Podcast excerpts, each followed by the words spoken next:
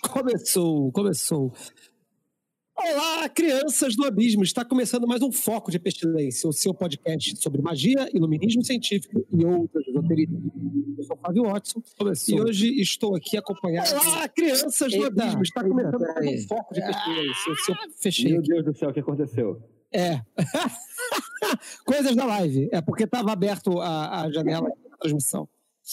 Vou começar de novo. Those who discuss the content of this book are to be shunned by all as centers of pestilence.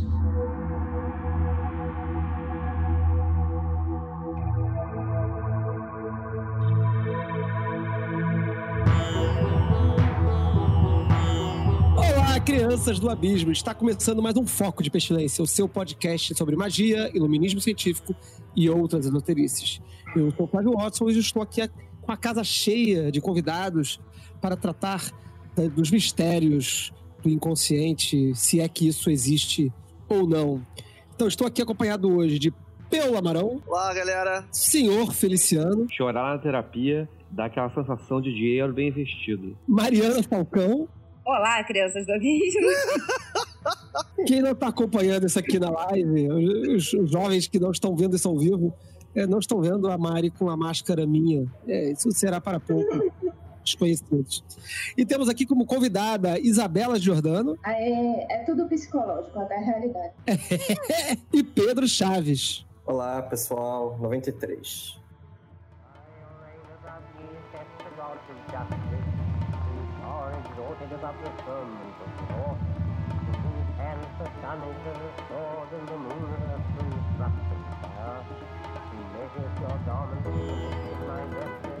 O Foco de Pestilência é um projeto do CALEM, Collegium ad Lux et Nox, uma moderna escola de ocultismo preocupada com a divulgação do iluminismo científico no século XXI.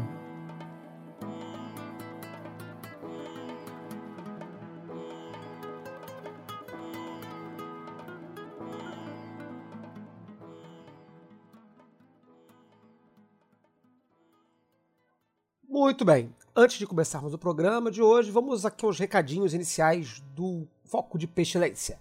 Para começar, nós temos o calendário do Calem. O Calem, no mês de julho, tem curso tanto no Rio quanto em São Paulo, e nas mesmas datas, dia 13 e 20 de julho, teremos o módulo de magia elemental no Rio de Janeiro e o módulo de viagem astral em São Paulo. O módulo de magia elemental é aquele que a gente estuda a relação dos elementos com a magia tradicional, a gente aprende os rituais do pentagrama, e o módulo de viagem astral é o módulo em que a gente aprende a viajar nos planos astrais através de diversas técnicas, entre elas a de tátua, mas outras também. Então, módulo elemental no Rio de Janeiro, dia 13 e 20 de julho, módulo de viagem astral em São Paulo, nos mesmos dias 13 e 20 de julho. As inscrições estão lá no site do Collegium, collegium.org.br ou calem.org.br, ou também tem um link lá no Facebook, pode procurar lá que tem os links para as inscrições lá no, no Eventbrite para vocês fazerem para vocês se inscreverem nos cursos.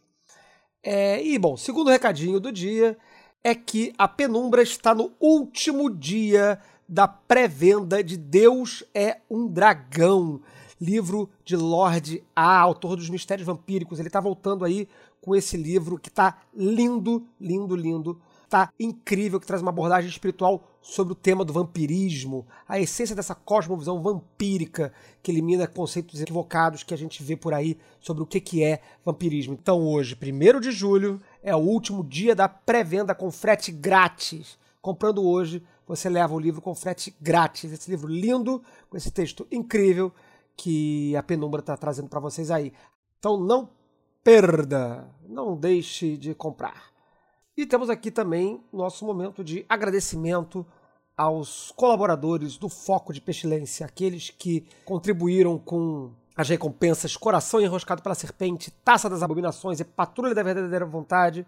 Vocês têm aí o nosso agradecimento expresso no programa. Vocês são Ademilson Ângelo Cabral, Adílio Jorge Marques, Adriano de Paula Soledad, Afrânio Marino Farias Medeiros Júnior, Agronopolos, Álvaro José de Almeida Araújo, André Luiz Buranelli Vieira, André Moreira Coelho de Souza, Bernardo Malamut Hari Bhagat Singh, Danilo Garcia Nóbrega, Diogo Ribeiro de Jesus, Francisco Faria, Gabriel Simon, Gisele Souza, Harry Heller, Horácio José Moreira Ribeiro, Isabela Giordano, Jairo, Jorge Braga, Octarina, Maurício de Oliveira Cirino, Pablo Roveroni, Paulo Berti, Sabrina Tessaro, Vinícius da Veiga Alves, Vinícius de Melo Rosa, Vinícius Pereira de Mesquita e Vitor Sei.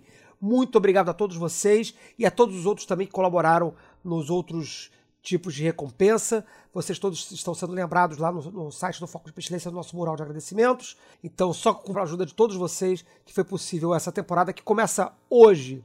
Então, temos aí nossos 10 programas para entregar, conforme vocês, nossos patrões, nos encomendaram. Então, muito obrigado. Vamos aí direto para o programa e bom proveito, porque o assunto de hoje é coisa que está só na sua cabeça. Esse negócio aí está só na cabeça de vocês. Um beijo e 93. Ah, sim, uma, um aviso importante. O programa, esse programa, ele foi um dos, a gente teve aquele, aquele teste no dia 6 e a gente fez esse programa um pouco depois. A gente ainda não está dominando totalmente a tecnologia dessa coisa de gravar via é, Hangout, via live e tal. O meu microfone, particularmente, ficou bem problemático. Em alguns momentos ele fica menos pior, algumas vezes ele fica um pouco pior. Outros microfones também ficaram um pouco abafados tal. Dá, dá para ouvir tudo bem, mas às vezes incomoda um pouquinho porque dá uns cliques, dá uns, uns estouros de volume. O meu problema foi que eu não, não ajustei de bem o volume, o volume ficou estourado. Mas dá para ouvir o programa de boa e, na verdade, eu participo bem pouco do programa. O programa são mais os nossos convidados falando e dá para ouvir eles direitinho. Então espero que, apesar dos problemas técnicos, vocês curtam bastante o nosso programa. É isso, bom proveito e vamos começar o programa.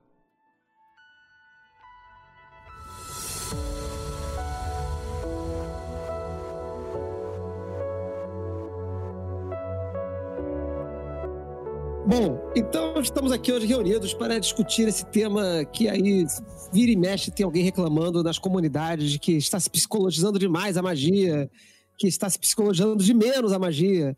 E tem, tem times aí, é, tá, tá um fla-flu danado essa galera da psicologia. Então, para isso, eu trouxe dois aí psicólogos ou, ou psicanalistas ou.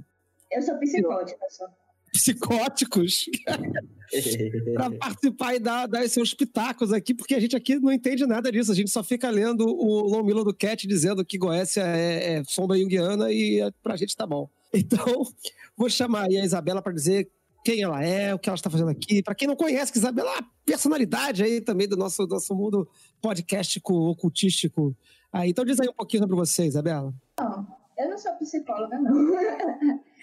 eu não sei se já dá para dizer que eu não sou psicóloga, mas, enfim, eu tenho uma formação só de psicologia, atuei durante um pouco de tempo, enfim, tive uma formação mais psicanalítica, mas depois eu fui para esquizoanálise. Era para dizer isso mesmo? Era isso mesmo, acho que foi bem apresentado aí. E você, Pedro Chaves, qual é o teu gabarito aí para ter sido convidado? Eu sou psicólogo especializado em psicologia junguiana, então sou suspeito para falar de psicologia e magia, porque sou completamente apaixonado pelas duas coisas. então, aí a gente vai tentar travar essa aí, o, o Jungiano contra a esquizoanálise e a gente no meio assistindo. não sei se vai ser isso, não. Mas. É... Então, psicologizar a magia, né? Eu acho que esse é o nosso pontapé inicial aqui.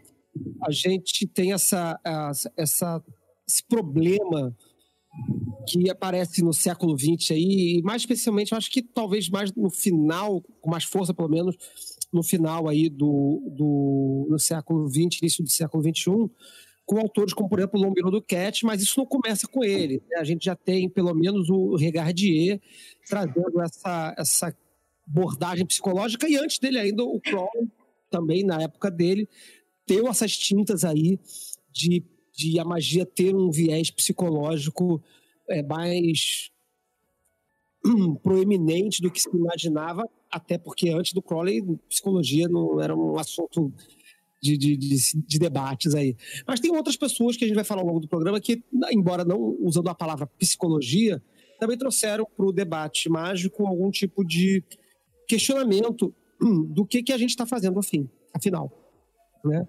Então eu vou abrir aqui o microfone então para o Pedro Chaves primeiro, para ele dizer aí o que, que ele pensa sobre essa questão da psicologização da magia. Esse, esse é um fenômeno que sempre teve aí e só uma hora deram um nome ou não? Isso aí é uma, uma modernidade.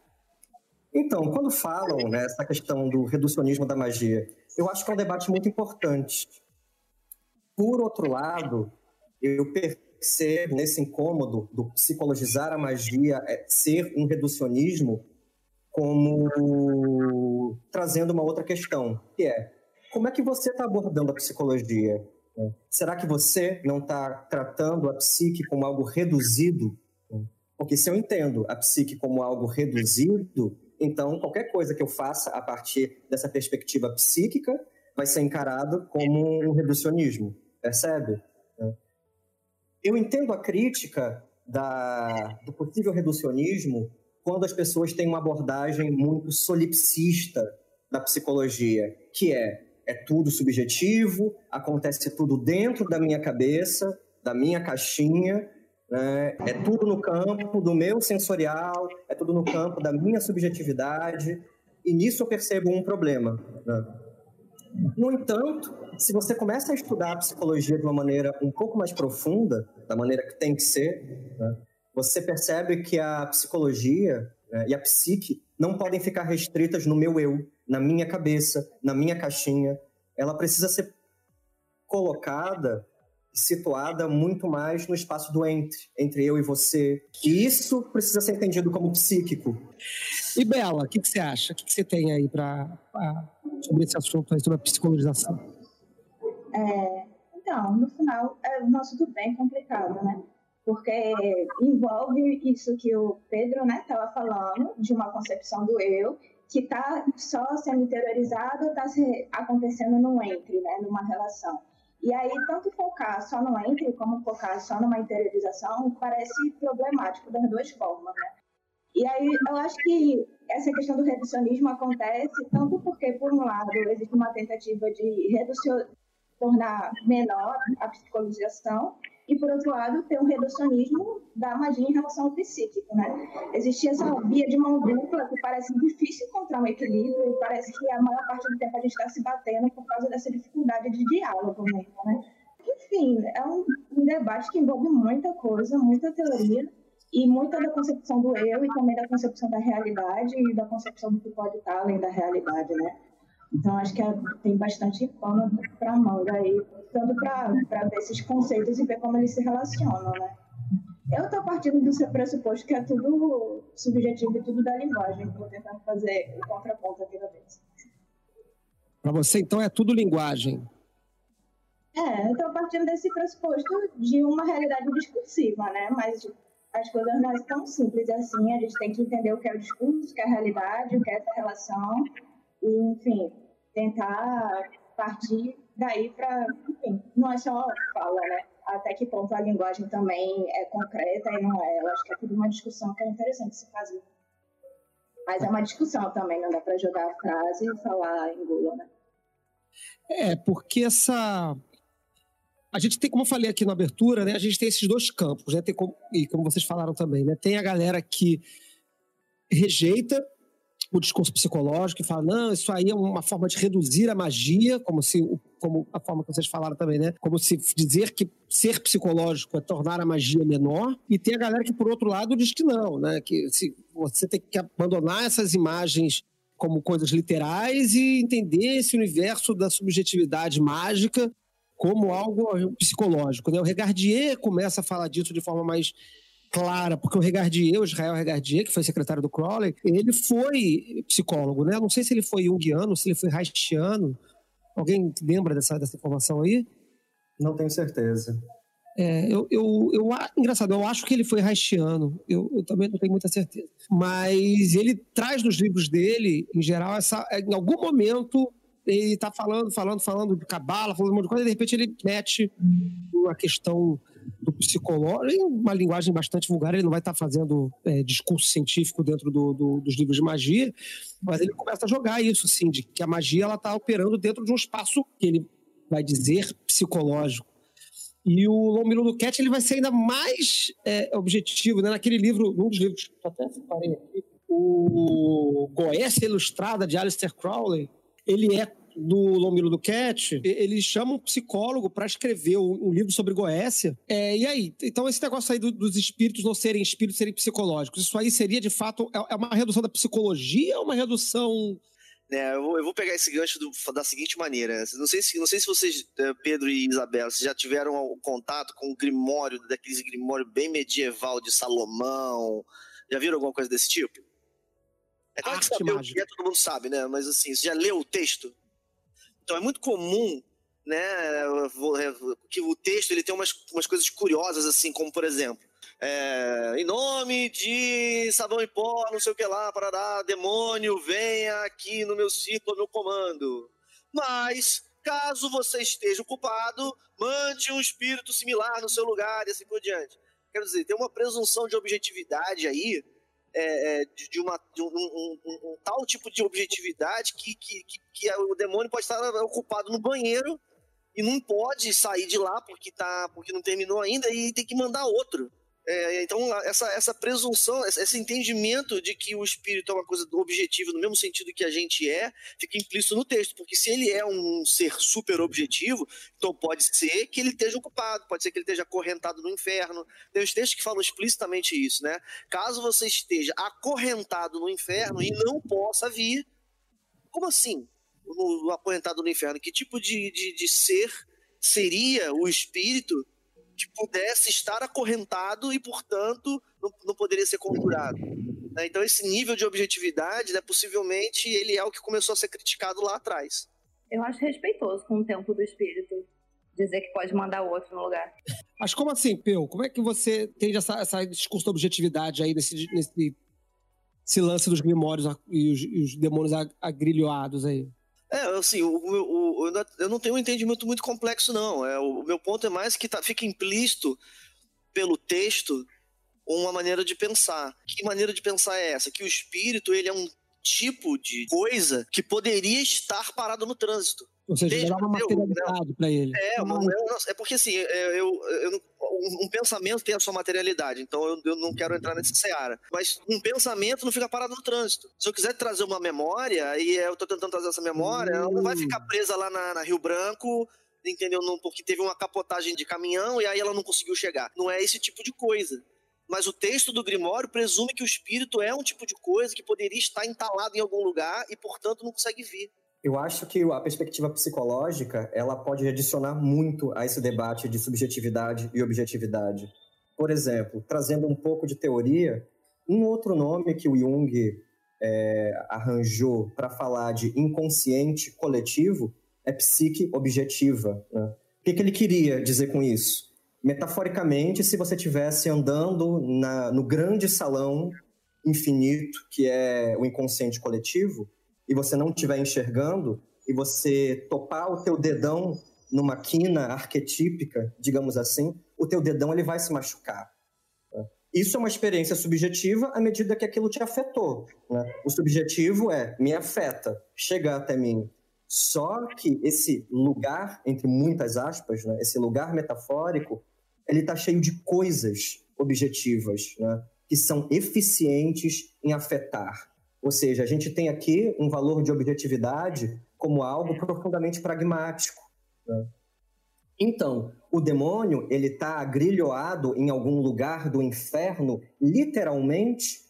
Literalmente, não sei. Me parece que não. Só sei que essa metáfora ela é capaz de se conectar com um lugar objetivo em que coisas afetam, independente do meu achar, independente da minha fé, independente das minhas considerações pessoais, se eu entrar em contato com aquele lugar de energia, digamos assim, ou de uma maneira um pouco mais literal, se eu toco o meu joelho naquele caminho, ele vai machucar, entendeu? Então, fazendo certas coisas, certas, certos fenômenos resultam, né? como diz o Crowley lá no Liberó. Então, a psique e a psicologia, elas precisam contemplar um aspecto objetivo e não só o aspecto subjetivo. É, Então, assim, pelo que tu tá falando, basicamente existe um conceito que a gente não sabe se é subjetivo ou objetivo, que existe no campo metafórico, mas ele é objetivo no âmbito que ele é, produz algo que é material e objetivo, que seria a afetação, é isso? Sim, eu acho que dá para resumir dessa maneira.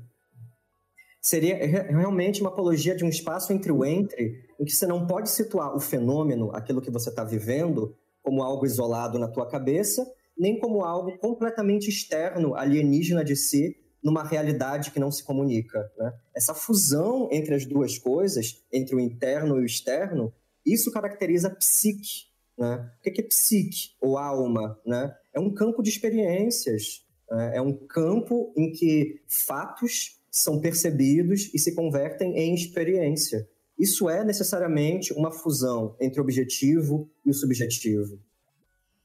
Então, eu acho que o grande problema da discussão está justamente aí quando a gente é um, acho que é um movimento do, do até de como os conceitos foram se formando, essa divisão do subjetivo quanto, a, quanto algo impalpável e o objetivo quanto algo material. E aí acontece esse grande problema que a gente não consegue articular os dois e também não consegue superar essa divisão, que é basicamente uma conceitualização binária, né? Então, eu acho que o grande passo, tanto para a discussão, tanto em termos de psicologia, filosofia, quanto para magia, é conseguir articular no sentido de entender que o subjetivo não se limita a um campo de pensamento e o objetivo também não se limita a um campo de bater no sinal vermelho, né? É, eu acho que talvez, tanto assim, tanto um ponto, pelo menos comigo, que a magia parece funcionar, quanto a psicologia, não no sentido de psicanálise, né, em Jung, que eu não conheço muito, mas, eu, enfim, trabalhando com a esquizoanálise, é uhum. é justamente quando é, a gente deixa de entender o mundo quando, enquanto dividido do subjetivo e o objetivo simbólico, que é essa questão da linguagem, o imaginário, que é algo constituído enquanto imaginário, todo mundo entende esse conceito, e o, e o real, que é algo que a gente, enfim, está acontecendo na materialidade e a gente não consegue tocar com a linguagem, não é? E eu acho que, uhum. enfim, um grande passo é tentar explodir essa conceitualização dividida em três, que às vezes é binária também, e entender o quanto o real se materializa até nesse psique. E aí eu acho que é aí que dá para encaixar com o que tu está falando, dessa psique que aconteceu na relação do entre, né? Mas aí do entre de quê? Do entre da relação entre o eu e o outro, da relação entre o eu e o real, o eu e algo que a gente não está. Acho que esse entre, ele expressa exatamente as conjunções diversas, né? Seja entre o eu e o outro, seja entre uma teoria e uma outra teoria. Esse movimento de, de, em alguma dimensão, se produzir uma síntese. E acho que você descreveu muito bem, e embora eu, eu goste muito de esquizoanálise, eu não conheço muito mas me parece que é, é, é, esse encontro né, entre o real e o imaginário, que você trouxe nesses termos, por exemplo, né, como um exemplo, é, acontece na esfera da experiência. Né? E é, é, essa esfera que interessa profundamente magia, especialmente enquanto um caminho iniciático, né? assim eu vejo, como a psicologia enquanto um processo de transformação, né? um processo de você é, de modificação interior, né, de autoconhecimento, de transmutação, etc. Né? Então, esses pares, essa, essa dualidade aparente, ela é erradicada pelo êxtase da experiência. Né? É, eu, eu, ia, eu ia puxar esse, esse. Foi até legal você ter falado isso agora, porque perguntar se de repente a, o espaço mágico, o espaço da cerimônia mágica, da realização mágica, é justamente esse espaço desse entre aí. Esse espaço onde o, o essa cisão forçada ou não, que a gente constru, construída ou não, entre o real e o imaginário, entre o objetivo e o subjetivo, é esse espaço onde ela acontece. Né? Talvez seja isso o espaço mágico, essa, esse rompimento, essa explosão do real e do imaginário? Poderia se dizer isso? Isabela? Isso até a gente comentou um pouco no episódio de magia do It Yourself, né? Que a gente fala da questão do Homo Ludens. E que traz um pouco dessa parte teórica de criação do círculo mágico, enquanto aquele espaço que você vai trabalhar naquele momento. Você pode dar uma recapituladinha para quem não, não ouviu o episódio, Mari? Era basicamente isso, era explicando, né, do o livro Homo Ludens não, não, não fala nada de magia necessariamente, mas serve muito para a gente nesse sentido de que essa criação, entre aspas, imaginária do círculo, ela já tem por si só um efeito na experiência que você está tendo, né? Uhum. Então, seria um pouco disso, sim. De você criar o ambiente para que dentro daquele ambiente outras regras de, de atuação é, possam existir ali. Não digo de forma independente, porque eu já não tenho base para dizer isso, mas que pelo menos que naquele instante, naquele espaço delimitado, outras coisas poderiam vir à tona. Legal. Alguém quer acrescentar alguma coisa aí? É, eu já tive alguma ou duas vezes uma, uma discussão na, na, com a Isabela no Facebook que era mais ou menos dessa, sobre essa questão, né? E a minha colocação no, no, no, na, na questão é a seguinte, que existe uma das, uma das formas do, do discurso da magia subjetiva, né? E digo discurso mesmo, né? Aquilo que as pessoas falam, é de que a magia ela vai ser qualquer coisa que você subjetivamente queira que ela seja, porque a magia é subjetiva e portanto é você que decide o que vai ser e o que não vai ser. Né? E, é, e não é, é a turma do paradigma também de vez em quando toca nesse nesse, nesse, nesse tipo de, de abordagem. Né? E a minha colocação é a seguinte, que por hipótese, né? Não o que é o que não é a gente tem que ver em laboratório, né? Mas o que está colocado pelos, né, pelos métodos e pelas, e pelas escolas de magia não é uma coisa puramente teatral é, da, da, da, né, da, da, da auto-hipnose, né? Sei lá, tô falando qualquer coisa aqui. É, existe ali embutido uma, uma, uma hipótese de que um fenômeno vai se, se desenvolver a partir dos procedimentos que não tem nada a ver com o que você quer ou o que você não quer. Ele decorre como, né, como, como um efeito. E aí, e aí então, o objetivo, né, e aí vem uma, e a discussão seria essa, né, como um fenômeno objetivo que se produz a partir da coisa feita. E aí é claro que tem um problema do treinamento, porque se você não faz direito, o fenômeno não acontece. E é claro que tem um problema de se isso é verdade mesmo, né, porque até numa, aqui tudo que a gente tem é a hipótese da coisa. O que estaria aqui então é mais do que só um espaço onde eu vou inventar quais regras que é do jeito que eu quero. É, tem uma, uma hipótese de que na hora que você estabelece as tais regras, sendo elas propícias, um, um objeto aparece que, que não aparece porque você decidiu, ou porque você gosta, ou porque você quer.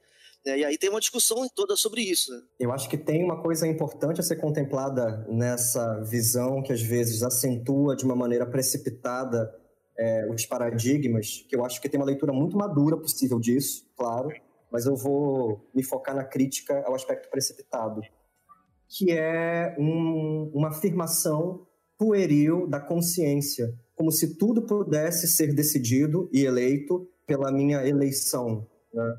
Pela minha capacidade mental. E isso, por que, que isso é, pu é pueril? Porque se eu pular de uma janela, a gravidade ela vai atuar sobre mim, independente do, quão eu, do quanto eu acredite que isso não vai acontecer, ou que eu vou sair voando. Né?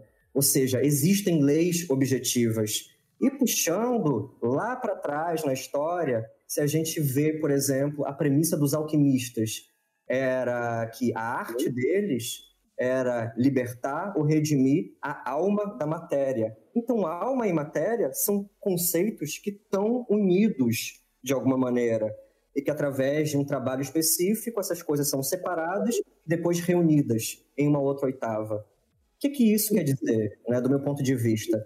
Que essa ênfase excessiva no basta acreditar não está levando em consideração fatores objetivos do inconsciente das próprias leis mentais, digamos assim, na falta de uma palavra melhor, né? da própria natureza. Né? Se eu, como magista, eu quero fazer que certas coisas aconteçam, eu preciso necessariamente dialogar, conhecer, me relacionar com esse universo impessoal que está além de mim com essas, por que não dizer assim, leis da natureza. Essa questão que o Peu trouxe aí, é, e que ele fecha questionando é, a realidade da, da, da, experiência, né? Ah, o que acontece é real ou não é real, tem que vir no laboratório. É, tem essa discussão, porque a gente, a gente isso que a gente está falando ao redor desse assunto, desses, desses minutos aqui, essa expectativa de que o real é algo que você pega com a mão e, e conversa e dá nome, e identifica o peso, a matéria, etc. Né? É, então, a realidade do espírito que é evocado, ele é, ele é intuitivamente é, acreditado em ser algo que eu possa definir. Né? Então eu tenho que dar um nome, tenho que dar um círculo da existência para ele estar presente, eu tenho que dar condições às quais ele tem, que, ele tem que se manifestar. Se eu não consigo determinar isso aí, eu crio uma ansiedade terrível de que é, essa coisa não existe. O que eu ia complementar do que o Pedro Chaves estava comentando, né, que ele falou, não, não basta só a crença, mas eu, enquanto praticante de Chaos Magic, eu acho que a, a questão aí está no basta, né? Sim, não basta só a crença, existe uma realidade objetiva, mas pelo menos na cosmética, do ponto de vista que eu vejo, entendo e pratico, é que é entender que a crença é mais uma ferramenta. É mais uma possibilidade de ferramenta que pode ser moldável dentro de um sistema. Então, é entender que a, a crença ela faz parte da sua criação sociocultural, que quer que seja, que a partir dali você também consegue moldar outras é, percepções de mundo para que aquilo possa fluir melhor dentro da magia. Não acho que seja excludente e não acho que seja só basta. É mais nesse sentido que eu queria explicar. Vou, vou jogar aqui para a nossa esquiza analítica, que acho que para Bela, porque assim, a gente está aqui muito falando, ah, o real é um negócio muito legal e, e, a gente pode aqui quase relativizar o real, né? Mas se a gente relativiza demais esse negócio de real aí, não, não dá ruim, não, na cabeça das pessoas? É, assim, realmente dá ruim e é, é, um, algo, é um conceito que funciona dentro de uma teoria, não é um conceito que dá para, enfim, levar para lavar louça também, realmente, assim, né? E, e é, enfim, no final das contas, é um conceito que vai funcionar dentro de uma perspectiva de vida, para você tentar olhar para outras coisas e entender de determinada forma, mas de fato a gente não está lavando a louça e, e pirando no que é real, imaginário e simbólico, né? Não sei se eu entendi a pergunta. Não, acho que é isso mesmo, porque eu ia fazer um pulo agora, já que a gente já, já, já abriu esse campo aqui bem, bem teórico assim e tal, mas assim, nós estamos aqui Fala aí, Pedro. Fala aí, Pedro. É, pois é, eu queria assim, não falar nada complicado não, mas eu queria colocar uma coisa que eu acho que é, é uma, é uma das pecinhas chaves da, da, da, da dificuldade. Eu acho que, acho que honestamente, de, de, leigos ao falar sobre o que a gente chama de subjetividade, né? Porque, porque, porque a palavra objeto ela aparece para uma pessoa que não está acostumada com, né, com a pesquisa de humanidades e tudo mais, que a palavra objeto, ela é necessariamente uma coisa que dá para você tropeçar nela se ela estiver largada no meio da sala. É, mas, mas não necessariamente, né? Você, por exemplo, você diz assim, ah, porque as emoções são subjetivas. Eu, tudo bem, eu também acho que as emoções são subjetivas. Mas eu consigo dizer a diferença de uma pessoa que está com raiva e uma pessoa que não está com raiva. Então, se eu consigo dizer a diferença, então, então assim, já começou a possibilidade de mensuração é o que o Pedro estava falando, é no sentido de que entende-se enquanto subjetivo, mas é uma subjetividade, algo, enfim, abstrato que afeta a matéria e é capaz de comunicar. Então, a gente está colocando algo como algo que não é um objeto, que é subjetivo, enquanto algo que está atravessando e comunicando. Então, até a gente pode dizer que isso não é material. É um pouco é, isso que eu estou entendendo, pelo menos. Então, assim, é, então é uma questão mais de, de de pensamento, de desenvolvimento de pensamento, porque é só nesse sentido que o Peu está falando de uma, de uma subjetividade que extrapola uma, uma experiência subjetiva e se materializa enquanto comunicação, pelo menos, é que a gente pode extravasar e dizer, de fato, tudo é subjetivo nesse sentido. Mas também não uma subjetividade que é interiorizada, porque existe algo que é diferente, que é uma interiorização de tudo e uma subjetivação de tudo. Uma coisa, enfim, a gente normalmente, no discurso mais leigo, sei lá, mais de senso comum, a gente relaciona os dois como se um dissesse respeito necessariamente ao outro. Mas não é exatamente isso que a gente está falando. E aí eu acho que é justamente onde a gente pode relacionar essa questão de, de como é que, dentro desse discurso, como é que uma magia poderia acontecer. Essa questão de transformação a partir de um discurso que é catártico. Então, é uma experiência estética, basicamente. Eu estou Basicamente, eu estou falando em termos estéticos, que essa realidade, essa transformação, essa catarse, só existiria depois de uma experiência estética, não no sentido de ser interior, mas no sentido de ser transformadora, de se materializar e efetuar alguma transformação, tanto no sujeito quanto na realidade. Aí eu não sei se eu estou. Eu queria fazer uma pergunta sobre esse assunto. É, dentro dessa definição que você trouxe, Isabela, como você vê a convergência ou a divergência entre a experiência terapêutica, seja de consultório ou alguma outra, e a experiência de iniciação, que é justamente é, as duas coisas que eu conheço, pelo menos de forma é, leiga, que as duas coisas têm o mesmo discurso é uma experiência estética barra sensorial que você tem, que é transformadora, mas é uma experiência que ela é, ela é meio que coordenada. O gestor daquilo vai lá e fala assim, olha, eu vou te levar por aqui, por aqui, por aqui, e você vai sair lá e você, você faz. Então, eu queria saber se você vê a convergência ou divergência nisso, como você enxerga essa coisa. Aí é melhor o Pedro falar, porque eu não tenho muita experiência nisso, não. É, uma coisa que me chamou atenção na, na tua pergunta, seu Feliciano, é a questão do gestor direcionando. Você poderia falar mais sobre isso? Não sei se eu entendi muito bem. A pessoa pode ser o próprio gestor. Pelo menos na, na questão iniciática, eu acho que você pode realizar uma auto-iniciação. Você pode se levar a um processo e esse processo culminar numa transformação de vida que você não, não esperava ou não tinha vislumbre antes, mas que agora está diante de você. E isso é mais fácil, entre aspas, de ser realizado dentro de um espaço com pessoas mais experientes que vão promover isso a você. Mas também é, é possível fazer individualmente. E eu vejo, de certa forma, análoga com a terapia, que também, às vezes, através de conversas ou através de pequenos toques, o terapeuta pega e te empurra nessa direção e você tem, eventualmente, um momento catártico de transformação que você não previa que você estava indo naquela direção quando você estava ali só falando dos seus problemas. Como, como que eu penso, né? É, é a hipótese que eu trabalho tanto no meu trabalho clínico, né, como psicoterapeuta, como no trabalho mágico, pessoal. O gestor é o inconsciente. O gestor é, falando em termos junguianos, é o self, ou em termos iniciáticos, telêmicos, é o santo anjo guardião. Né? O que, que isso implica?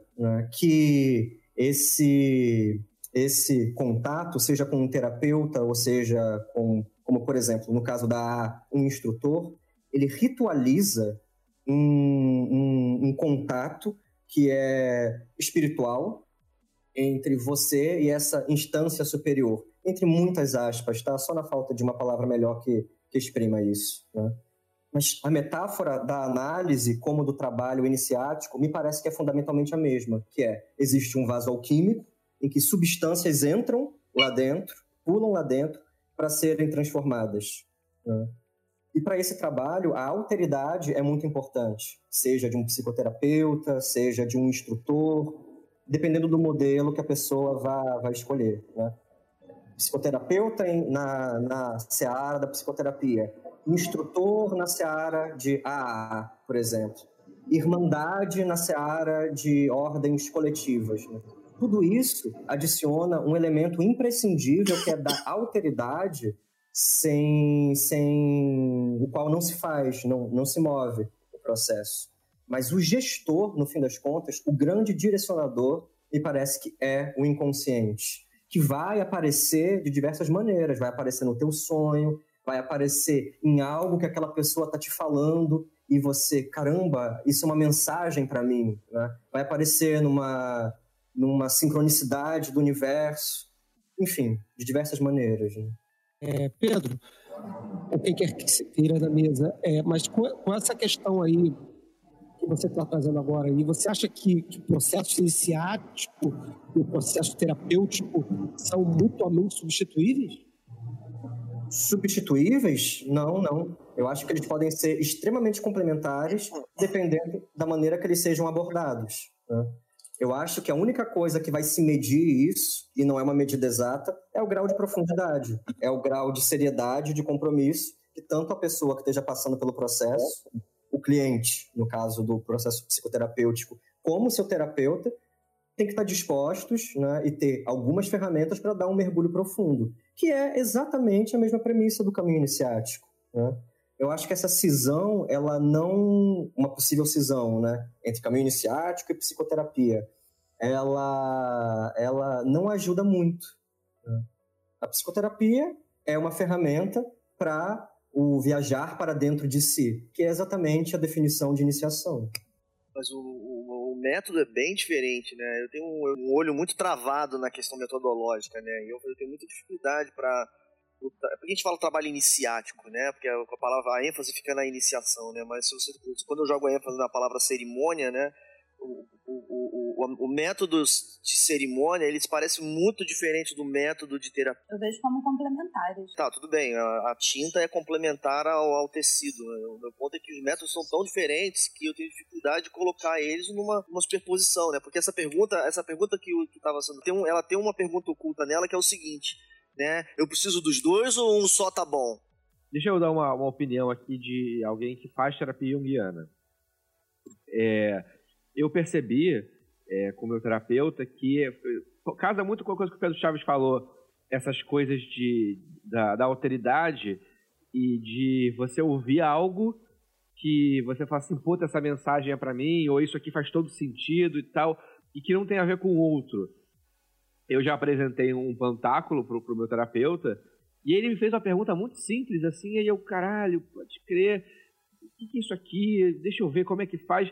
E aí, a partir daí, eu tive toda uma catarse é, daquele objeto, daquele trabalho, que foi uma pergunta muito simples e muito meio que ingênua sobre aquele, é, aquele desenho, que eu acho que eu não estava enxergando essa possibilidade. E nisso eu acho que, que a terapia ajuda, que o outro vê mais fácil a sua sombra, assim, aquela coisa que está na tua cara e você não está vendo. E aí quando o outro fala assim, pô, mas por que, que você escreveu essa letra aqui? Aí você fala assim, não, mas é porque isso, é porque aquilo. E uma coisa que eu vejo em mim, assim, que é, volta e meia as pessoas falam assim, ah, mas e tal coisa? E eu tento justificar, e aí eu vejo que eu não sei a resposta. E eu me pergunto, por que, que eu não sei essa resposta? E isso desencadeia uma série de coisas para eu resolver, desvendar essa coisa, que eu acho que não teria se alguém não virasse para mim e perguntasse, mas isso aqui, como é que é? Mas você levou, você levou um pantáculo pro seu terapeuta, seu Feliciano? Levei. Uma coisa que eu acho maravilhosa da terapia indiana, assim, os dois terapeutas indianos que eu já tive, eles ficaram muito à vontade quando eu expliquei para eles o que, que era A.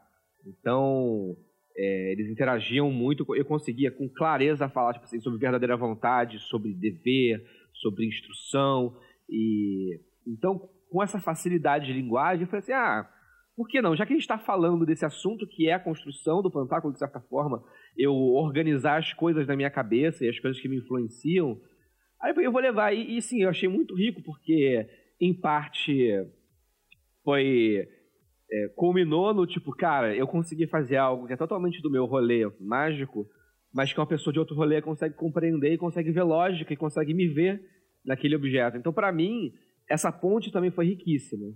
Eu levava bastante coisa do, do mundo da magia para terapia também, e como o senhor Feliciano está falando, funcionava bem, mas no caso a minha era gestalt.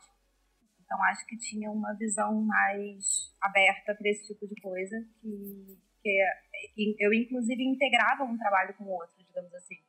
Eu levava para terapia o que eu estava fazendo de trabalho mágico, desde diários de sonhos até práticas mesmo, e assim como, né, integrar dos dois lados, né? Assim como o que eu estava trabalhando na terapia tentava integrar também com o que estava sendo o trabalho da época. São duas coisas que eu acho interessante você falar. É, é, essa questão da terapia que funciona enquanto transformadora, tanto quanto um processo iniciático. E aí eu não vou poder falar muito, porque eu não sou nenhuma grande magista nem nada.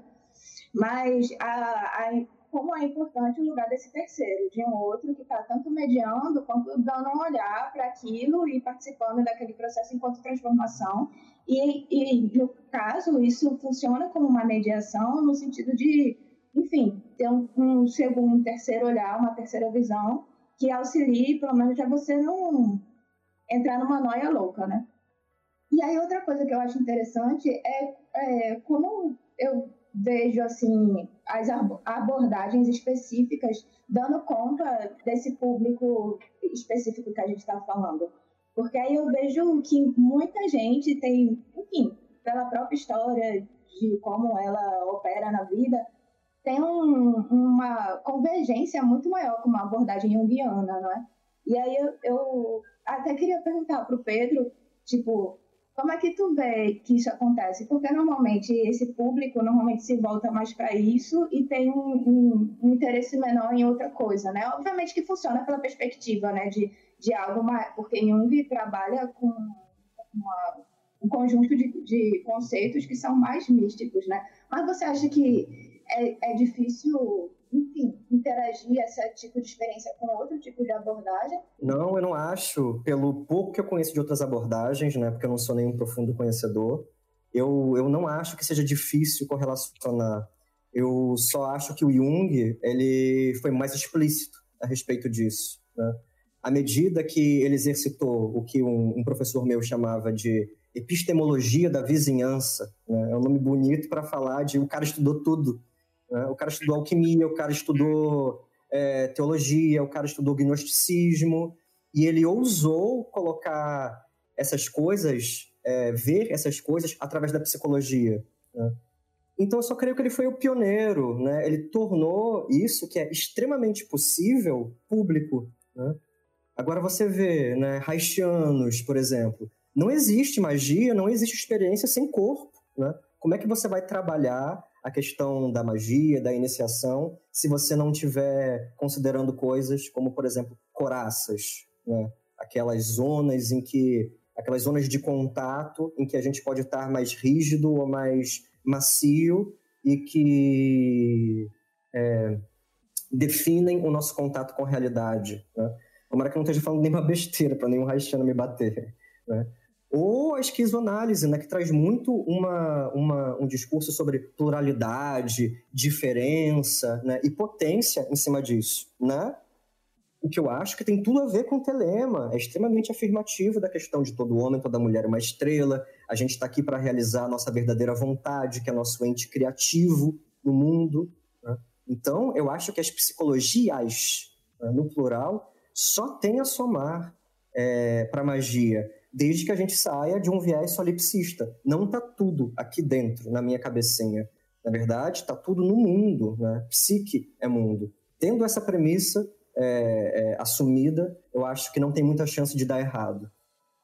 Aí, assim, algo que eu acho que não interessa, não sei se é interessante, mas é que é uma dúvida minha, tu acha que dá para fazer esse tipo de convergência, para além de uma análise junguiana, esquizoanálise ou haitiana, que é, são teorias, abordagens mais abertas a isso, dá para fazer esse tipo de convergência tipo com uma psicanálise clássica? Eu creio que sim, eu creio que sim. E tem, eu acho que tem literatura contemporânea que torna isso mais possível. Assim, eu precisaria investigar melhor para dizer autores e coisas assim. Né? Acho que nem, nem, nem vem ao caso mas toda linguagem é uma ferramenta possível, assim eu penso, né? E todos esses modelos são linguagens. Nenhum deles vai dar conta de psique, né? Como esse ente é, é, extremamente profundo né? que a gente tenta investigar. Nenhum vai dar conta e nenhum vai ser, vai ser falso por si só, né?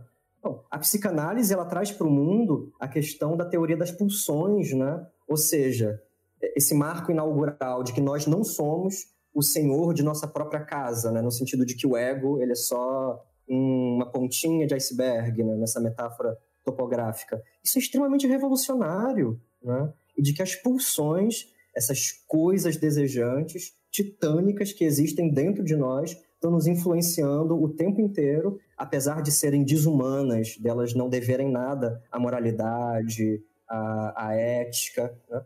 Acho isso extremamente revolucionário. Né? E é uma, uma. Isso foi revolucionário na época, e dependendo da maneira que a gente encare hoje, ainda é revolucionário hoje. Eu acho que dá para, fazer uma relação com esse tipo de experiência mágica, porque tem muito, assim, essa coisa de abordagem é muito de, de como a pessoa se implica naquilo. Não tem como você escolher uma abordagem, tanto profissionalmente, para atuar como, quanto escolher um terapeuta de uma abordagem específica sem se implicar naquilo, não é? Por isso que, às vezes, fica uma dificuldade muito grande, porque vira uma, vira uma coisa quase religiosa, né? De, enfim, pelo menos dentro da psicanálise. E aí eu, enfim, é muito questão de profissional e como o profissional vai lidar com aquela experiência esotérica que tu está trazendo, por, exemplo, né? Pelo menos eu tive uma experiência com que eu fiz análise durante muitos anos e no momento que eu cheguei para a analista e falei, olha, eu estou interessada nesse tipo de coisa agora, ela falou, ah, então vai procurar outra pessoa. Caralho, que situação horrível, cara. Porque eu não dou conta, né? Ela falou, eu não vou dar conta disso, você tem que ir para um profissional que dê conta disso, tipo, um guiano, ou é, fenomenologia, sei lá. E aí tem essa dificuldade também, né? Porque o problema também, quando a gente fala de análise, de psicologia, é que a gente acaba despersonalizando o profissional. E sempre é um profissional que é muito humano, cheio de erros, cheio de buracos. Então, também não dá para colocar tudo nas costas daquilo, porque o que eu vejo também é uma romantização muito grande dessa experiência, que é difícil, porque a gente tem muito profissional muito ruim também, não tem como romantizar e dizer que aqui tem uma grande resposta para alguma coisa. Tá Deixa eu fazer uma pergunta polêmica. É, eu vejo a nossa paixão pela psicologia, especialmente pela psicologia junguiana e tal, é, com uma coisa que a gente fala assim, caraca, olha só que coisa genial, e tá aqui, é super palpável, e tem essa ponte com a ciência e tal, e é validado na universidade. Mas será que essa paixão não é a mesma paixão que a gente vê nos livros da galera do mesmerismo, da luz astral, que eles falam também, caraca, o mesmerismo, a eletricidade, a nova parada, finalmente a gente fez a ponte com a ciência e tal, e hoje em dia a gente olha e fala assim, pô, que merda, sabe? Como se, se a psicologia fosse apenas a, a, moda do momento para justificar os processos mágicos e daqui a um tempo vai ser outra parada? Seria isso, Feliciano? Isso, que a gente é, agarra com tanta paixão como se fosse algo totalmente complementar, mas que de repente daqui a 100 anos a magia vai chutar a psicologia como um cachorro morto, sabe? O Shoemaker, ele, ele no, no Living Telemann ele sugere que, que, a, que a natureza da alquimia era, era mais ou menos essa, né? De que a alquimia era a, né? que a, a, né? a alquimia era a ciência da vez e, portanto, como sendo ciência da vez, a magia depositou ali as suas esperanças epistemológicas, né? Hoje a gente vê o povo falando de negócio de quântico, porque o quântico é, é a nova alquimia, né? O, o Schumacher é psicólogo também, né? Jungiano. Psicólogo mais um. I am the Master. Thou art the holy chosen one. Essa questão toda sobre o real e sobre o imaginário, sobre o factual e o né, objetivo versus subjetivo, a experiência enquanto coisa em si, né, enquanto matéria da, da experiência mágica que vale como, como real, né, e não por questionamento disso. Mas nós temos pessoas no mundo e, e a magia ela é um espaço muito é, é, frutífero para essas pessoas aparecerem, que são pessoas que têm problemas, questões, não vou usar a palavra, vou me corrigir, que têm questões mentais, né? Que têm questões de fantasia, questões é, de problemas com o que a gente convenciona como realidade né? Isso é muito comum. Eu já tive aluna, há anos atrás, já tive uma aluna que chegava todo dia na aula, quando dava curso de magia é, do Calem lá em casa e tal, e ela falava umas narrativas das mais estrambólicas, que acordou com uma entidade vestindo ela com, com não sei o que lá e tudo mais e tal. E eu ficava assim, eu nunca reprimia, dava maior apoio e tal achava tudo ótimo e tal, mas eu ficava sempre meio assim, caraca, será que, tipo, tem uma entidade mesmo ali? Será que essa pessoa tá muito doida batendo pino? Será que isso que ela tá fazendo aqui, fazendo ritual do pentagrama e fazendo invocação e botando um monte de, de espíritos, ou o que quer que seja, dentro do círculo, isso está colaborando ou piorando? Isso está ajudando ela a, a resolver essas questões ou não?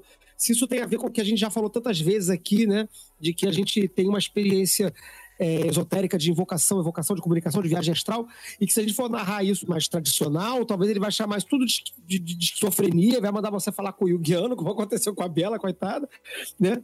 E, e, ou não, qual é esse espaço aí, onde que acontece esse espaço da, da, da, das questões mentais pouco é, é, convencionais, ou pouco ou tidas como não tradicionais do espaço coletivo e como é que a gente lida com isso no espaço mágico?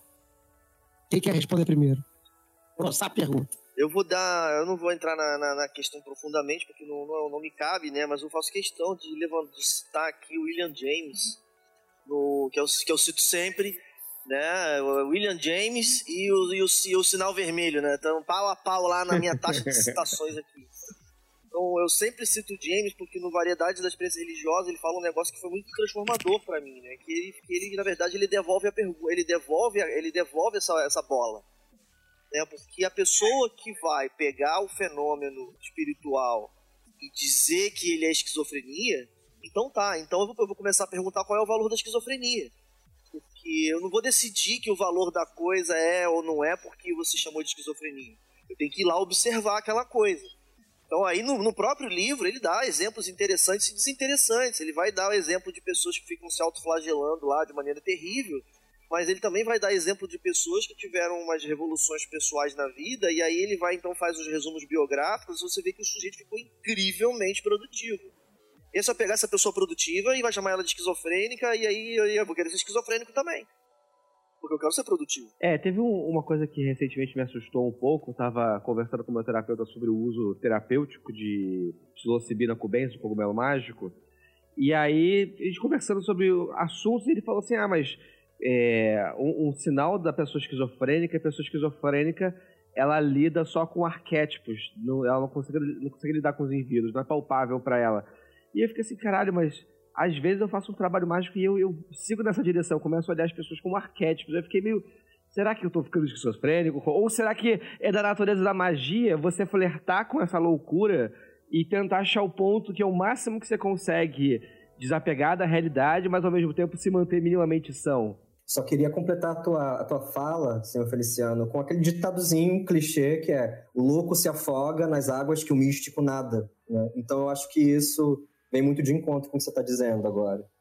A minha pergunta, eu acho tudo isso muito bonito, eu acho isso tudo lindo, né? Na verdade, está tendo uma experiência mística maravilhosa. E aí eu fiz um ritual, falei com um monte de, de, de criaturas doidas. Depois eu fecho o meu templo, fecho o ritual e vou trabalhar, vou fazer meu almoço, etc e tal. E as pessoas que estão constantemente falando com as coisas que, sei lá, não estão ali, qual a distinção, né? Ou qual o perigo, ou o que está acontecendo, né? O que, que tem de diferente aí? Assim, eu tenho uma opinião, mas acho que o Pedro estava a fim de falar também. Não, pode falar, por favor. Então, aí é super interessante, né? Essa distinção de uma figura esquizofrênica e de uma experiência enfim, que beira para esquizofrenia, mas a gente reconhece enquanto não esquizofrênica. E aí, enfim, tem uma opinião sobre isso, mas aí vai desembarcar no, numa masturbação mental e aí tudo bem fazer isso. Aqui é Telema, todo mundo pode se masturbar. Tudo bem, é, é isso mesmo que a gente faz aqui, é, manda ver. Então, e aí eu vou falar um pouco desse tipo de abordagem, que não é nem uma abordagem, porque é uma ruptura, que é mais ou menos o que eu vinha estudando, que é a esquizoanálise, né? Então, a esquizoanálise funciona a partir de uma ruptura em relação à psicanálise, e na psicanálise a gente é mais ou menos onde a gente tem essa distinção entre um sujeito neurótico, um sujeito psicótico, um sujeito perverso. O sujeito neurótico é aquele que se, é, se relaciona na sociedade como uma pessoa normal. E o ser psicótico é essa pessoa que a gente entende enquanto essa entidade esquizofrênica que está nesse estado de contato com a realidade que que ela não consegue nem socializar direito e muitas vezes leva ao sofrimento. É claro que isso não é uma regra, existem psicóticos e esquizofrênicos que estão muito adaptados socialmente, mas enfim, é, é, para a gente ter essa imagem né, de, uma, de um arquétipo, vamos dizer, de um ente esquizofrênico. E aí é, surgem esses dois teóricos em algum momento aí da psicologia e da filosofia, que é o Deleuze e Guattari, eles propõem essa outra, uma ruptura com isso, que é abordar a partir de, um, de uma análise outra, que seria uma esquizoanálise, que a gente parte não no sentido de tentar se adaptar à realidade enquanto neurótico, mas tentar ter uma vida autêntica o suficiente que beira uma esquizofrenia, mas não uma esquizofrenia enquanto sofrimento da pessoa que está no hospital psiquiátrico internado, mas enquanto um modelo de, de vida, né? Então, por, como é que a gente pensa nisso? A gente tem essa noção que existe uma pessoa normal, que é a, gente que vai trabalhar todo dia, lava a louça, faz o almoço, que lida com a realidade de uma forma específica, que é basicamente através da linguagem. Que, que é isso que a gente chama de simbólico, que é uma linguagem simbólica da fala, que a gente pode falar eu e você, e você me entender, e eu te entender a partir disso. E um, uma pessoa esquizofrênica, ela não tem essa relação com essa linguagem, ela não consegue é, enfim, se colocar nessa adaptação dessa lei social, que é uma linguagem que é compartilhada. Ela fala, obviamente, mas ela tem uma liberdade tão grande em relação a essa fala que ela é capaz de criar a todo momento uma nova realidade. E é a partir daí que a gente pensa na realidade como algo, enfim, que a gente pode alcançar. E aí, de fato, a gente está falando de uma teoria que vê tudo enquanto realidade. Então, não existe uma realidade simbólica. Não existe aquilo que eu vou, vou dizer é, um exemplo, que eu posso falar? Eu, é, sei lá, não existe uma realidade simbólica para dizer a gente vive numa sociedade que é organizada dessa forma e, enfim, tem que ir para o trabalho, tem que lavar louça, tem que se comportar como uma mulherzinha todo dia, cruzar as pernas, etc. A gente vive numa realidade que ela é mutável a partir do momento que a gente se propõe a mudar ela. Então, tudo é realidade, inclusive o discurso. E quando a gente fala que tudo é discurso, tudo é linguagem, também só faz sentido se a gente pensar nisso, né? Se a gente pensar que é, tudo é real, no sentido em que qualquer coisa que a gente faça é passível de criar uma realidade. E aí, por isso que talvez seja interessante fazer essa correlação com a magia, porque é a partir daí que a gente pensa, porra, eu tô tendo essa experiência, ela parece esquizofrênica, mas ela é só esquizofrênica enquanto revolucionária. Enquanto a gente está dizendo que existe algo que, que vai para além dessa vida comum e a, alcança outro, outra coisa que a gente não consegue é, tornar palpável a partir da experiência comum de todo dia, tá entendendo? Então, a gente existe essa possibilidade de fazer essa relação de uma experiência catártica, mágica, não sei o que, estética, com a esquizofrenia, mas não sentido de esquizofrenia louco, sofredor do, de um hospital psiquiátrico, mas esquizofrênico enquanto uma, uma pessoa que está tendo essa possibilidade de criação o tempo todo, de criação da sua própria realidade, e amanhã está criando uma outra realidade. Isso acontece na. É, a, aí a gente puxando para Nietzsche, isso só acontece a partir de uma potência, né? Existe a potência esquizofrênica de viver algo que a gente pode transformar e, enfim, que, é, que pode ser uma experiência mágica também. Enfim, é mais ou menos assim, como eu vejo. Palmas! caralho! Eu estou levantando palmas ali, muito bom, muito obrigado. Foi muito bom. É, é, Pedro Chaves, você quer, queria falar também alguma coisa aí dessa questão? Primeiro, eu queria falar que eu adorei a fala dela, como um todo. E eu só queria somar alguns pontos, assim, né? essa questão da experiência esquizofrênica como uma experiência revolucionária e de transformação da realidade. Acho que a gente faz isso né, em, em métodos muito conhecidos e batidos, dentro de magia, dentro do caminho iniciático, em Telema, especificamente. A Cabala, por exemplo, né? Cabala é uma espécie de esquizofrenia autoinduzida, no sentido de que o, o treino é levar a mente à exaustão, associando tudo com tudo. Né? Tudo se torna interligado, tudo se comunica, tudo dialoga. Né? E nisso há um, um, uma grande chance de aumento do círculo mágico, né? de uma estruturação e uma ampliação de consciência, como também um risco de uma desestruturação, porque a gente está usando né, esse exemplo do esquizofrênico como sendo a figura né, da doença mental, mas coloca aí um paranoico no páreo. Né? Pode ser um, esquizofrênico, um esquizofrênico paranoide? Pode. Mas uma pessoa neurótica, muito rígida e com traços de paranoia, ela pode ficar completamente confusa e desestruturada a partir de métodos como esse da cabala ou da magia cerimonial ou, ou mesmo da meditação, né, de entrar em contato com instâncias mais profundas. Então é um caminho arriscado. Isso, mesmo neurótico regular, nós, a gente não está imune a isso. Da mesma forma, não está a pessoa né, que tem um quadro de esquizofrenia ou algum quadro de psicose. Eu sou muito dividido em relação a isso, assim, porque eu confesso que quando eu estou próximo de pessoas que, que eu vejo né, que tem uma, uma, uma condição que não é psiconormativa, me dá um pouco de medo, me dá um pouco de receio quando elas estão se aproximando do mundo da magia, né? Mas esse medo, esse receio é uma trava minha, é uma coisa muito, muito da, da minha restrição, da minha normatividade, da minha repressão. Porque no fim das contas, a grande verdade é, diante da iniciação, eu não sei o que vai acontecer com ninguém. Eu não sei o que vai acontecer com ninguém, nem comigo mesmo, nem com um camarada neuróticozinho próximo, nem com a pessoa psicótica que está que tá por ali, né? Então, os riscos são maiores, né? Talvez, de uma maneira muito, muito, muito estrita e responsável, possa, possa se dizer que sim, porque essa pessoa já está ali né, vivendo um estado de desmembramento interior que precisa de um, um, um, cuidado específico que a sociedade não dá, que a sociedade falha em ritualizar. Mas vai que diante do caminho mágico, do caminho iniciático, as etapas que essa pessoa percorra estruturam ela de uma, de uma forma né, que evidenciem o gênio, né? como o Lamarão falou antes, a questão da criatividade como um diferencial. Né? Essa pessoa está criando, essa pessoa está produzindo, né? produzindo não no sentido industrial capitalista, mas no sentido de estar tá dando vazão à sua criatividade. Se essa pessoa está fazendo isso, né?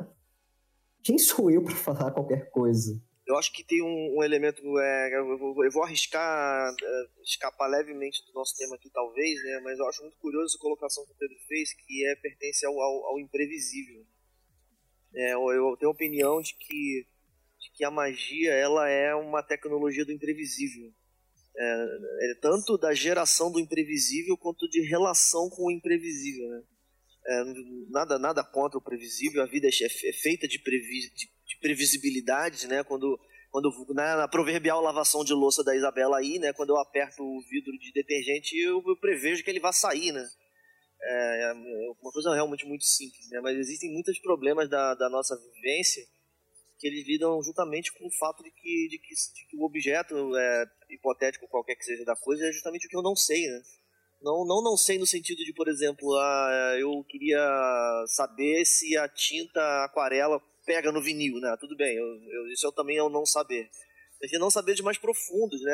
Como, por exemplo, ontem estava conversando com o Marcos em casa, né? Quando a gente começa a, a pensar em, no, em comportamentos possíveis, é, é, é, tem um buraco enorme vazio sobre comportamentos que são possíveis e eu não sei nem eu não sei nem começar a falar que que, que, que seria isso.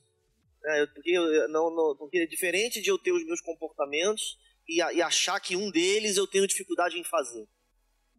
Isso é uma questão de competência mas tem comportamentos que eu nem sonho em manifestar.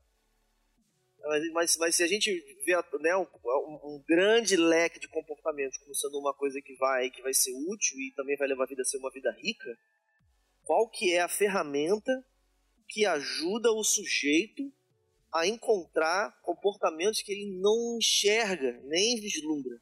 É, mas aí eu acho que justamente a tecnologia mágica, a ferramenta mágica, ela tem esse poder, porque, porque o resultado da cerimônia não é como o Pedro falou mais cedo, ele escolheu a palavra, né? Ele não é eletivo. A cerimônia que tem eficácia, ela gera um fenômeno imprevisto. E é por isso que ela tem valor.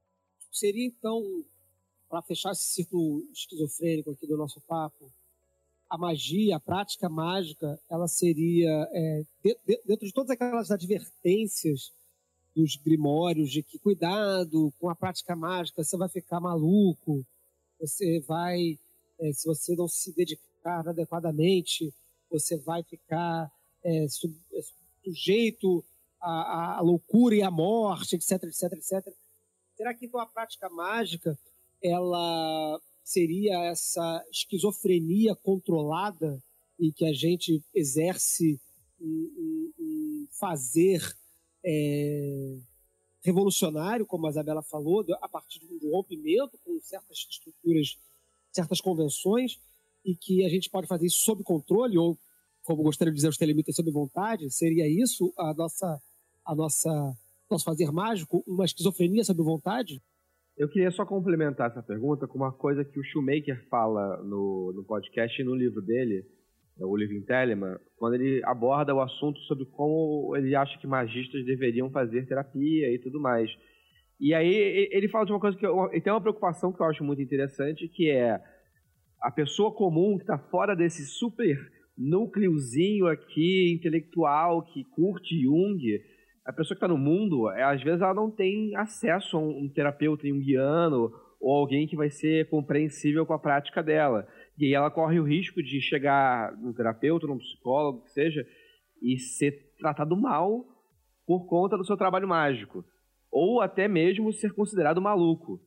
E o, o Shoemaker, ele coloca como forma de tranquilizar o interlocutor de que o que distinguiria uma pessoa com problema, uma pessoa doente e tal, de um magista que está explorando, seria a capacidade de apresentar um pensamento organizado. Seria de falar, olha, tem essas práticas, eu acho que se encadeiam dessa forma, dessa parte que eu não sei, mas eu tenho aqui uma estrutura de tudo que eu estou fazendo e para onde eu quero ir, as consequências disso. Enquanto que uma pessoa que deveria levantar sinais vermelhos de internação ou de cuidados mais graves, seria uma pessoa que não conseguiria organizar esses pensamentos. Tipo o famoso King Size, que quem não conhece está perdendo e tem que ficar aí no post o vídeo do King Size. Sendo que essa finalidade foi para que eu sumisse do Rio de Janeiro e não fizesse a descoberta de ser o King Size. O King Size, os King Size são os reis maiores que existe no planeta. Em Portugal, em 1485, pela corte portuguesa. Cai no post o vídeo do King Size. Eu acho que isso tem um pouco a ver, é, senhor Feliciano, com algo que a Bela falou também já algumas vezes aqui, sobre a, a capacidade de discurso, né?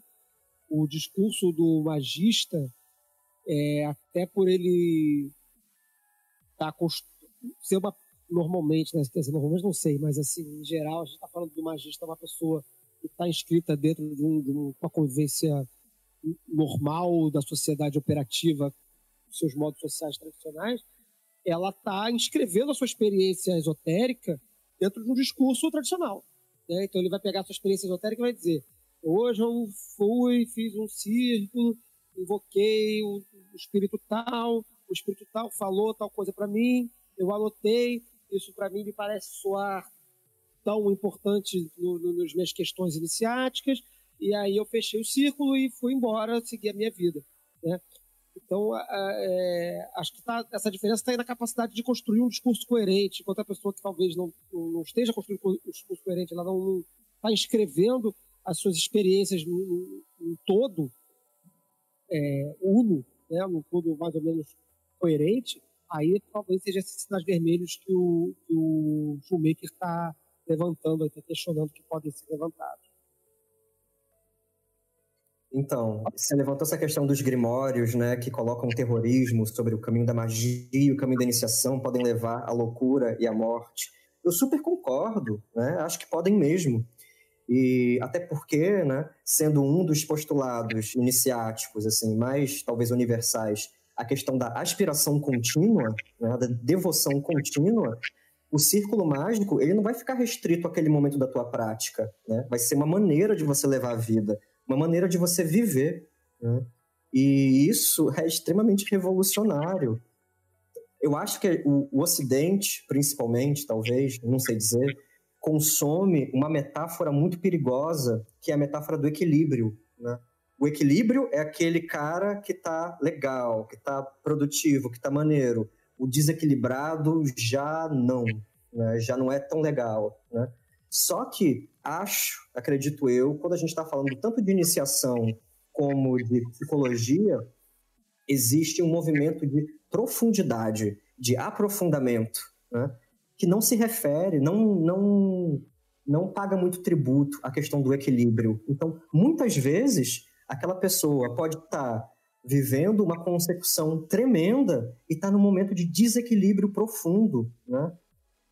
Não há teste certo. Né? Não há teste certo. Né? Então, você vai ter que nadar naquele oceano, você vai precisar se desestruturar. Existe uma dimensão do, do coagula, né, que é o discurso organizado, mas existe uma dimensão do solve, que é não consigo falar, a minha fala tá louca, a minha fala tá incompreensível. Né? Então, é, é, eu só queria enfatizar muito isso, assim, né? É a questão de não haver um teste certo, no fim das contas. Então, o magista é capaz de organizar o seu discurso quando? como? Né? Em que circunstância? Acho que isso também precisa ser relativizado, porque é muito perigoso a gente cair é, num, num discurso que reproduz uma normose social que acaba sendo a ditadura do equilíbrio, né? que é muito, é muito pobre se a gente começa a analisar ela além da primeira camada. Aí então, aí eu tenho assim algo em mente e aí eu tenho uma dúvida também para o Pedro, né, em relação a isso, que é basicamente, acho que em algum ponto da pauta, em algum ponto do, da conversa também, é, enfim, existe que existe essa imagem de um, é? de um esquizofrênico que está fazendo rupturas e criando próximo, é, realidades próprias, possíveis, e que, enfim, seria até bom conseguir se aproximar um pouco dessa imagem, no sentido que a gente vive numa realidade que é aprisionante, é, porque ela é compartilhada no sentido da gente também não poder ir muito para além do que já está no senso comum, mas existe também esse momento em que, enfim, isso deixa de ser um ideal e faz a gente sofrer também, né? E aí eu acho que isso diz respeito a um pouco do que o senhor Feliciano falou, da questão de ter uma terceira pessoa que está dando esse, esse olhar de, de guia, sei lá, algo que o Pedro falou também, que é a questão de ter uma alteridade envolvida, de ter uma realização que está ocorrendo no entre e não só no dentro de si, né? E aí eu acho que tem uma questão muito importante aí também, que é, que é onde entra basicamente a necessidade de uma terapia, onde entra também o limite dessa criação que pode levar a um sofrimento. E, e, também nesse sentido de tipo, qual é a diferença de, entre um magista e um esquizofrênico? Porque o magista tem um discurso coerente, mas coerente para quem? É, até que ponto essa coerência é válida? Até que ponto isso está virando uma experiência enfim, de transformação no sentido de subjetivação ou no sentido de transformação de, de, de abarcar sofrimento, né? Eu acho que mais ou menos a, a necessidade da terapia entra mais ou menos nesse ponto, mas aí eu queria colocar isso como uma dúvida para o Pedro, porque eu mesma estou afastada há muitos anos dessa, desse trabalho profissional e tal. E eu acho que como você tem essa experiência que leva em conta também uma experiência é, esotérica, talvez tu tenha uma resposta melhor para isso. Também sem respostas de verdades absolutas, mas tu. Só uma coisa, eu não, não gostaria de me colocar num lugar de saber sobre isso, não, porque acho que quando a Seara é psique e seus fenômenos, é muito mais saudável e profissional afirmar o não saber, né? afirmar um, um, um, adiamento desse conhecimento que está fechado. Né? Sinceramente, né, eu não sei. Eu só tenho algumas questões em relação a isso. Inclusive, foi uma conversa com o Breno Zácaro, né, em um, um dia, num, num, grupo em que a gente está, que nós dois estamos, em que ele disse que para o sufismo é, a, a diferença do louco para o sábio era que o sábio era capaz de transmitir. O louco ele perde essa capacidade. Alguma coisa ali acaba interditada, né? ele não consegue passar essa realidade revolucionária, etc. Ele não consegue inspirar, é, é, sugerir, iluminar além dele. Né? E eu gostei muito, pelo menos até esse momento da minha vida, dessa explicação, né? que o sábio ou aquele o magista que está de alguma maneira conseguindo organizar, ele é capaz de transmitir é, uma espécie de método, né, de se sair de um lugar e se chegar até outro lugar. É com essa hipótese que eu trabalho hoje, mas se eu vou acreditar nisso amanhã, eu não sei.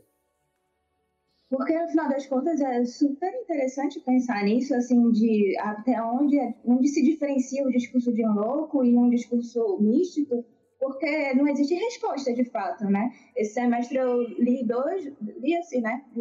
Ficou muito chato e abandonei depois mas eu li dois livros que se pareciam muito entre si, que era o Diário da Santa Teresa, que ela escreveu para provar que tinha essa experiência é, com Deus, né, que se comunicava com Deus, é, ele é, fazia milagres e tal, e é um diário que é considerado real pela igreja, é, é, fatídico e tal, ela tinha aquelas experiências de, de levitação e tal, e a gente tem tudo isso escrito, e aí depois eu li o Diário do Schreber, que ele é um, uma pessoa que foi considerada psicótica, foi analisado pela o Freud como uma, enfim, figura emblemática, e ele escreve um livro que nem o da Santa Teresa, falando de uma realidade, de uma experiência com Deus, e aquilo tudo faz muito sentido e é uma escrita muito amarrada, e é um diário também, e aí tipo a gente não consegue ver uma diferença de fato.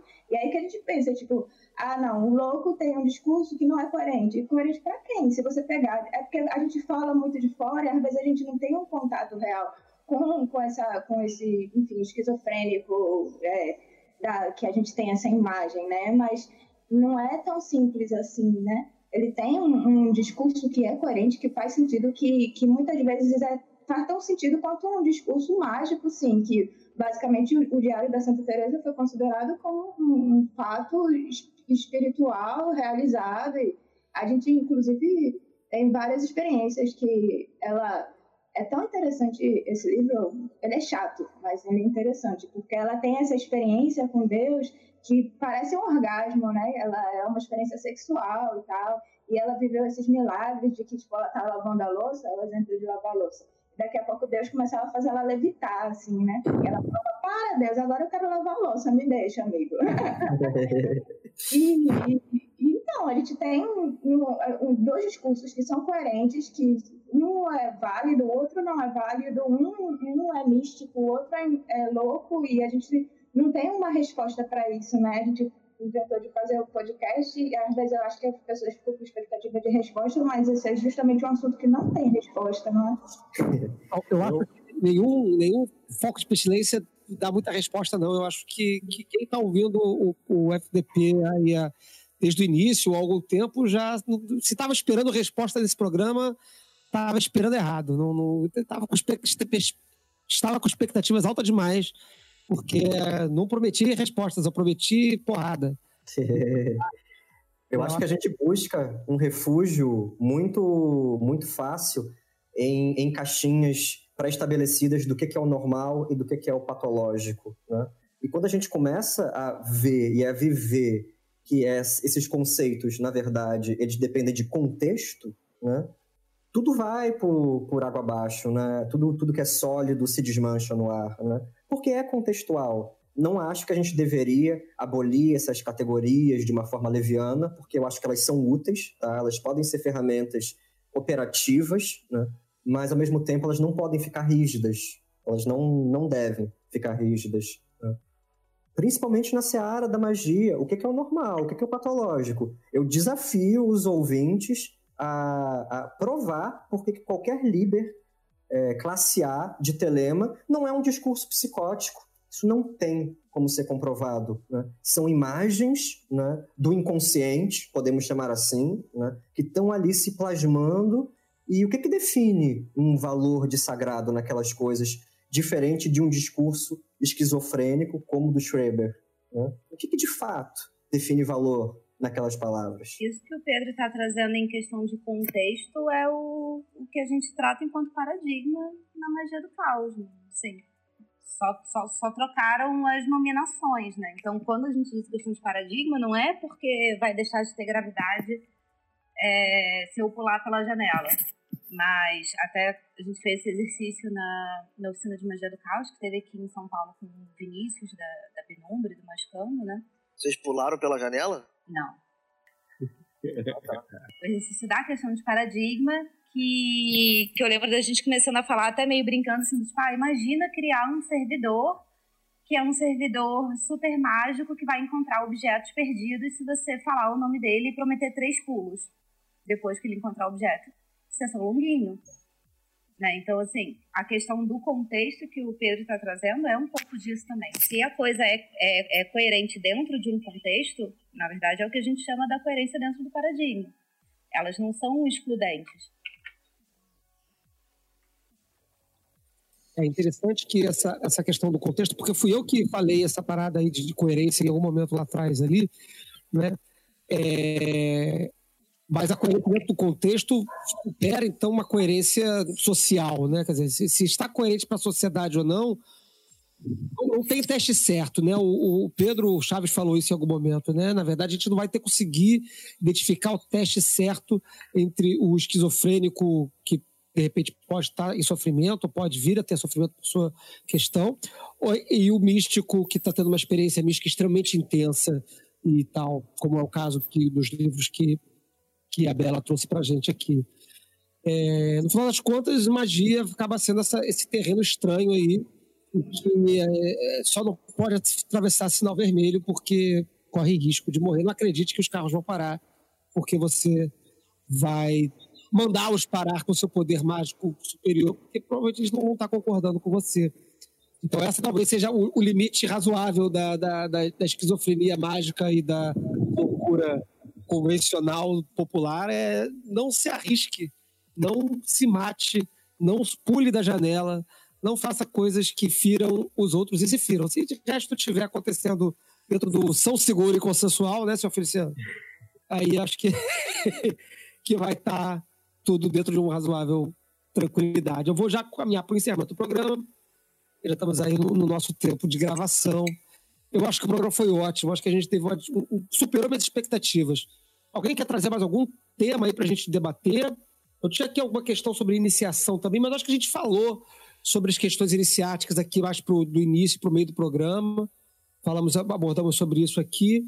Também falamos sobre questão de, de trabalho terapêutico junto com o trabalho mágico, acho que a gente abordou isso também, mas acho que as, as outras questões, talvez mais teóricas, e dessa, desses conflitos ou desses encontros entre a loucura e a magia, entre o real e o imaginário, entre esses entre, esses entre lugares que a gente está explorando aqui, eu acho que eles são muito mais interessantes, tá, tornam o programa muito mais rico do que explorar essas questões assim, mais talvez mundanas, vamos dizer assim. Mas alguém quer trazer alguma pergunta, fazer alguma questão, levantar alguma, algum, mais um tópico? Eu queria, eu queria é, voltar para Isabela, que estava discutindo justamente como que você tem a dificuldade de diferenciar o discurso da Teresa Dávila do discurso do psicótico, né?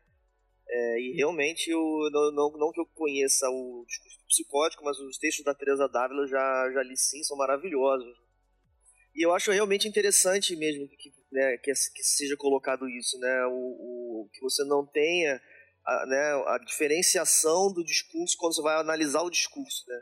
Mas eu queria perguntar para a Isabela se ela não faria uma distinção é, menos é, controversa na intencionalidade desse sujeito, né, antes ou, na, ou, no imediato daquela experiência, né? Quer dizer, porque você está colocando então assim, ah, nós temos aqui o discurso, aquilo que a pessoa registrou da experiência que ela teve, e eu olho para esse, olho para esse, e aí não estou conseguindo diferenciar muito bem. Mas você consegue diferenciar? É uma pergunta, é, a pergunta é a pergunta mesmo. Né? Você consegue diferenciar alguma coisa antes?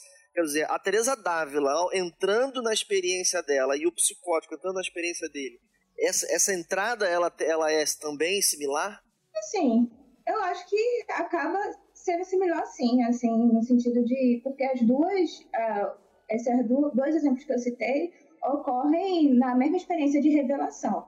Tanto Deus aparece para Teresa Dávila enquanto revelação, quanto o Deus aparece para o presidente Trump enquanto revelação. E os dois fazem, enfim, esses diários. E aí eu não sei se eu entendi a pergunta no sentido da intencionalidade, por exemplo, de registrar esse discurso, né? Veja, a Teresa Dávila teve que escrever o diário para provar para a igreja que realmente estava tendo aquela experiência. Que os diários da Teresa Dávila eles foram demandados para a igreja. E os diários do presidente Schroeder foram demandados também pelo hospital psiquiátrico para ele sair para provar que aquela experiência dele era válida o suficiente que ele pudesse conviver na sociedade, né? Se não me engano, a Teresa Dávila estava no processo de julgamento, então. Então, eu acho até interessante pensar nisso, da questão da intencionalidade do, do discurso, no sentido que parece que ele está emitindo esse discurso tanto por uma demanda social, que ocorre nos dois casos, quanto uma demanda de coerência, né? Então, no final das contas, eu não consigo fazer essa diferenciação. Não sei se algum de vocês conseguem, mas para mim eles são similares, tanto na intencionalidade, quanto no processo de revelação, quanto na, no, no processo de coerência, assim. Não consigo mesmo, não. Ao que parece. Eu... Só um minuto, é porque é o seguinte, porque você, você quando eu disse intencionalidade, eu estou chamando a intenção, é claro, mas quando, quando eu estou querendo perguntar se como que você identifica, a, como é que você enxerga essas duas intenções, mas não a intenção de registrar, mas a intenção que estava presente lá quando a experiência se deu. porque essa outra pessoa, o presidente, é, é, eu, não, eu não conheço a história dessa pessoa, mas a Teresa Dávila a gente sabe que ela, ela era uma freira que vivia em mosteiro.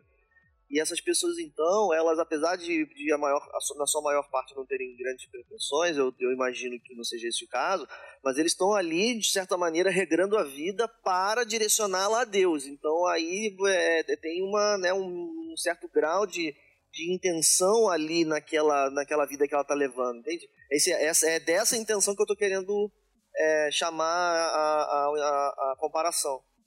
O que parece é que o discurso dela está mais alinhado ao paradigma da sociedade enquanto status quo, então ela é aceita enquanto milagre, e o dele não, e por isso ele é rejeitado e rotulado enquanto é, esquizofrênico, né?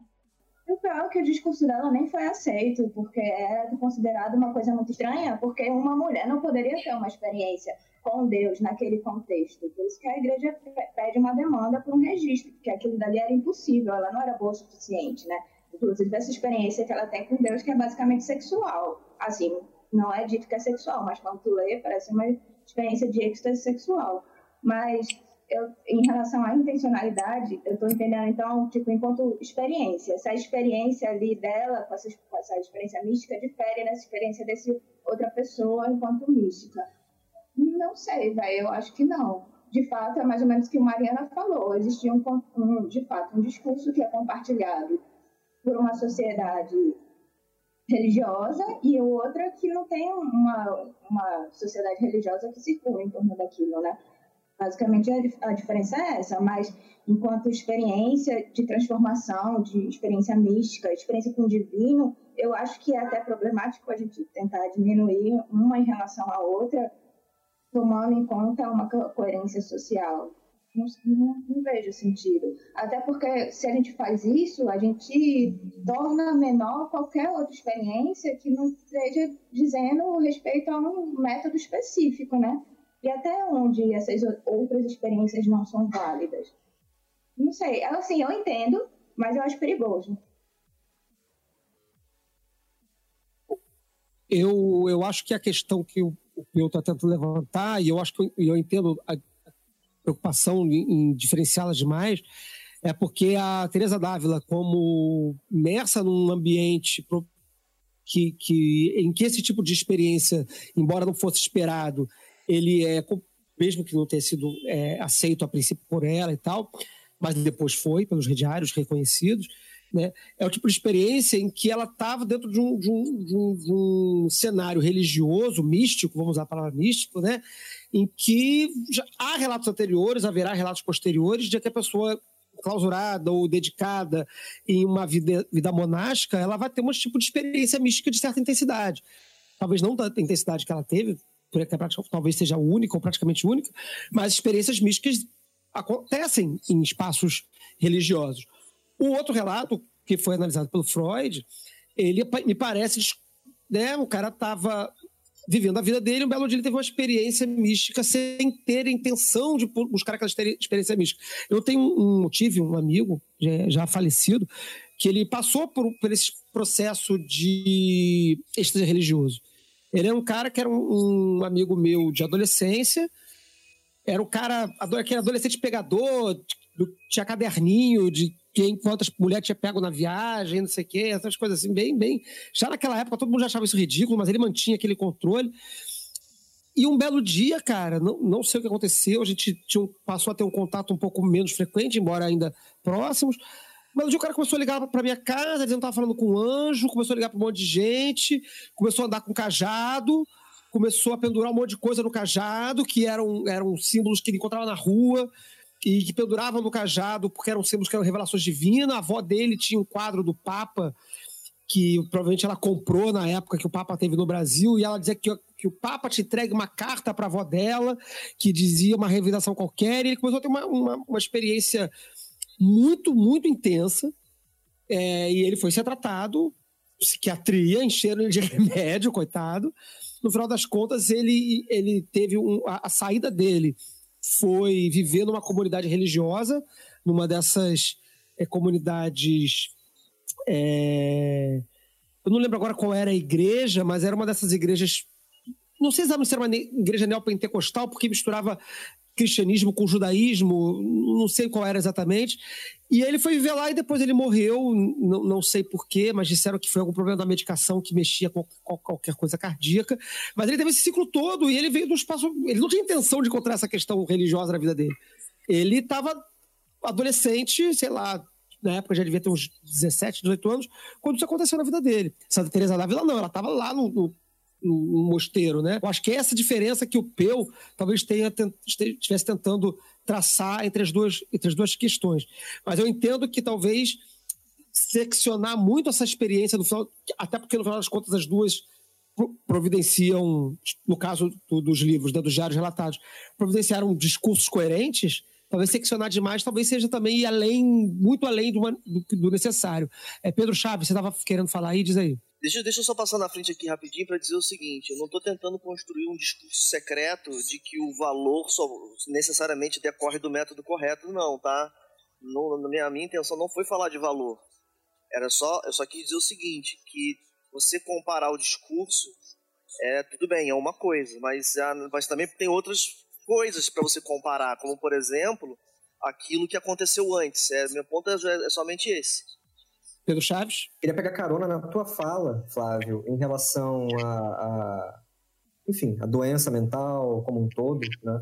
E queria adicionar uma coisa que para alguns pode ser óbvia, mas eu acho que é importante falar sobre como a doença mental, essa emergência, ela pode ser entendida também como uma emergência espiritual. Né? Então, esse relato do teu amigo que ele começa a receber uma quantidade de informações, de sinais, e começa a tentar dar conta disso com os recursos que ele tem à disposição, com um cajado, com é, os símbolos que ele encontra na rua. Certamente, o que falta para esse cara é o rito apropriado, né?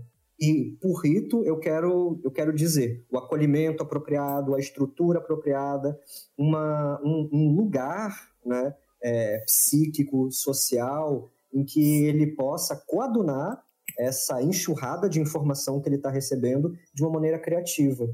A nossa sociedade peca muito em entender e abordar essas emergências espirituais que se expressam na forma de doenças mentais da forma devida, da forma apropriada. Por isso esses caras ficam institucionalizados, né? ficam isolados, são varridos para a sombra social como, como resto. Né?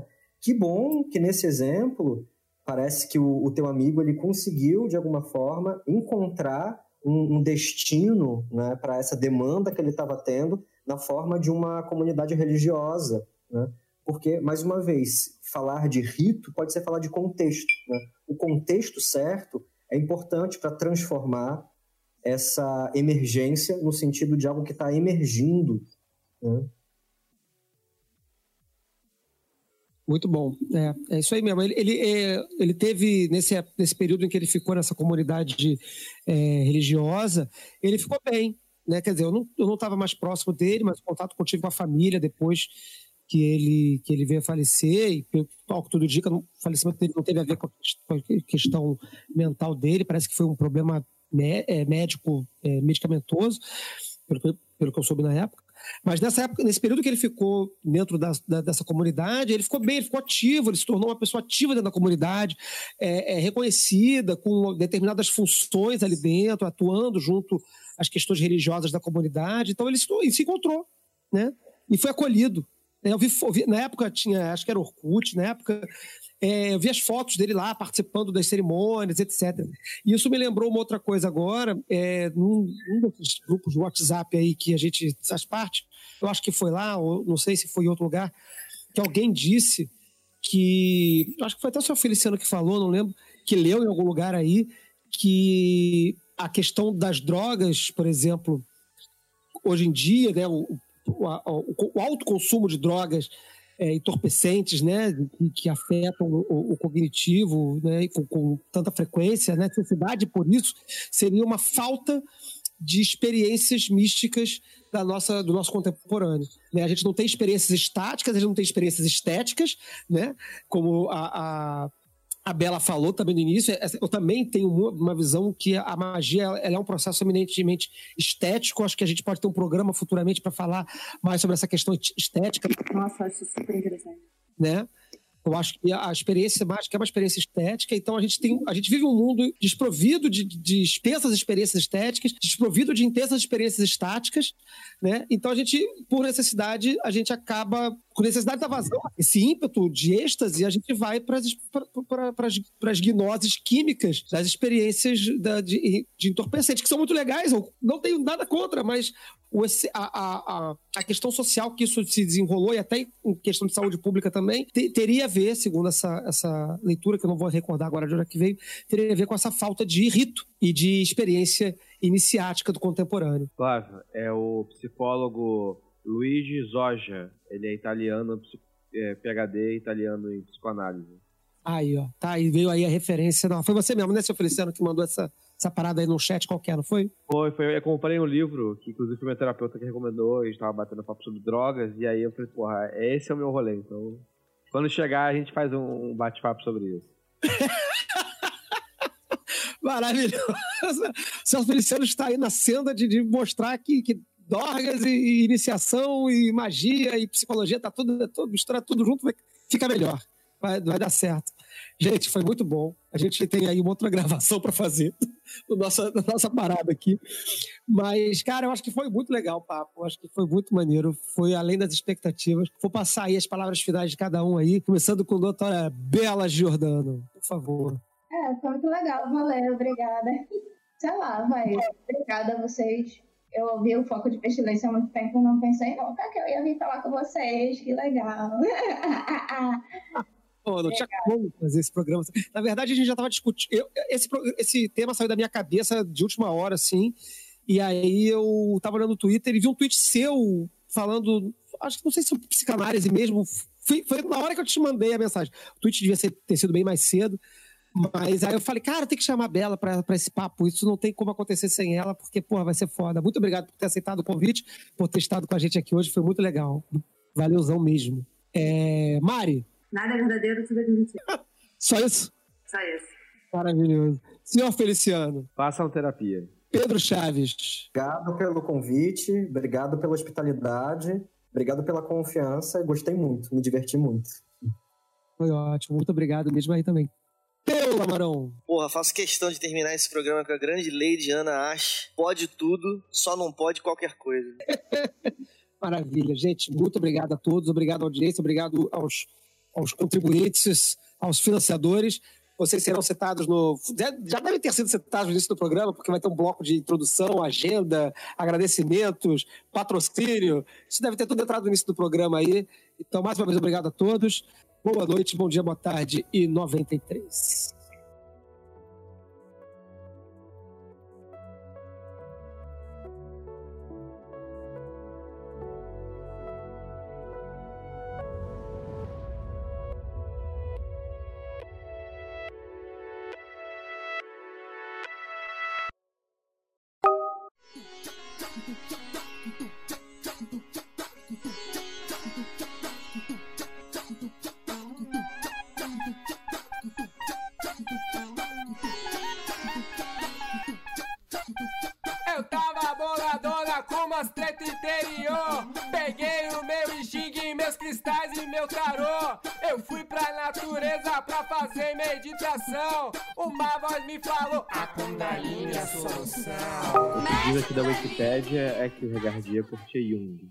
Mas nessa, nesse período já tinha essas especializações que a gente fala hoje, que a pessoa é junguiana, que ela é haitiana, que ela é isso, que ela é aquilo, já, já, já tinha, já? É porque na Wikipedia não diz nem que ele era psicólogo, diz que ele... Ah não, tá aqui. Ele ganhou doutorado em psicologia é, em 1947. 47? Isso. Doutorado. Ah, tá. Ele começou a estudar psicologia quando ele saiu da Estela Matutina, em 34. Estela Matutina daria um excelente nome de margarina. Pelo visto, sim. Então vamos continuar, crianças. vai, vai, vai, vai, vai, vai, vai. Vai, Mariana. Eu não tenho capacidade para isso. Ele Pô, mandou um não troço no Slack Não aqui. precisa de capacidade, não. A máscara já faz tudo sozinha. Alô? Caralho, continuou tudo aí? Flávio, você não é mais necessário porque a gente te substituiu aqui por esse papel amassado. Maravilha. Ué, o Flávio caiu, nem percebi. Cara, eu fiquei preocupado de, eu ter caído e ter ch- chutado a live pro espaço. Não, não, não. Pra você, pra você ver o tamanho do esforço que eu fiz da outra vez, quando eu não só caí, mas deletei a live junto. Eu não sei o que vocês pegaram aí, mas a- pra mim ela caiu quase que exatamente no momento que eu tenho a pergunta. Eu não sei o que que depois. Não, ela caiu na hora que você ia pronunciar o nome do segundo autor, como se fosse o nome impronunciável de Deus e isso tivesse disseminado por um raio. É isso que acontece quando você pronuncia errado um, um dos nomes de Deus, Pedro Lamarão? Explica aí pra gente. Claro, claramente. É por isso que tem poucos praticantes de magia, é porque morre fácil.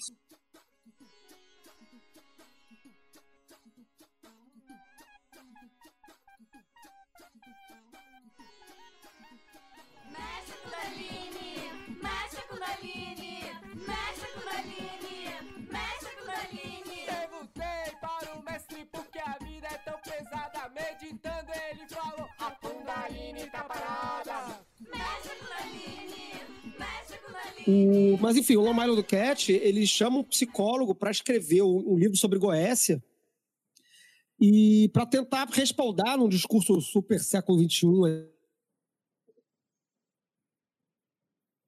Ah lá, não tô falando pra você? Foi falar o nome, aí raio. Raio de novo. É uma prova que, que não é tudo subjetivo, tá vendo? Porra, exatamente. Já temos uma Eu prova. prometo que não vou fazer as piadas que eu faço sempre com esse negócio subjetivo, tá? É um compromisso meu assumindo aqui com vocês. Pode fazer quando atravessa o sinal, se não tiver vermelho. Aí, tá vendo? Não precisa nem fazer, já fui aqui, é. Já te substituíram. Ele já fez tanto que eu decorei todas as piadas dele. Agora. É, é- essa do sinal, é, inclusive a travessão do sinal, é- ela é feita. É, Sempre. eu sou aqui o algoz da magia do caos aqui. Eu vejo um cauísta já começa a falar de semáforo. Que loucura, né? É, é, Pedro, desculpa.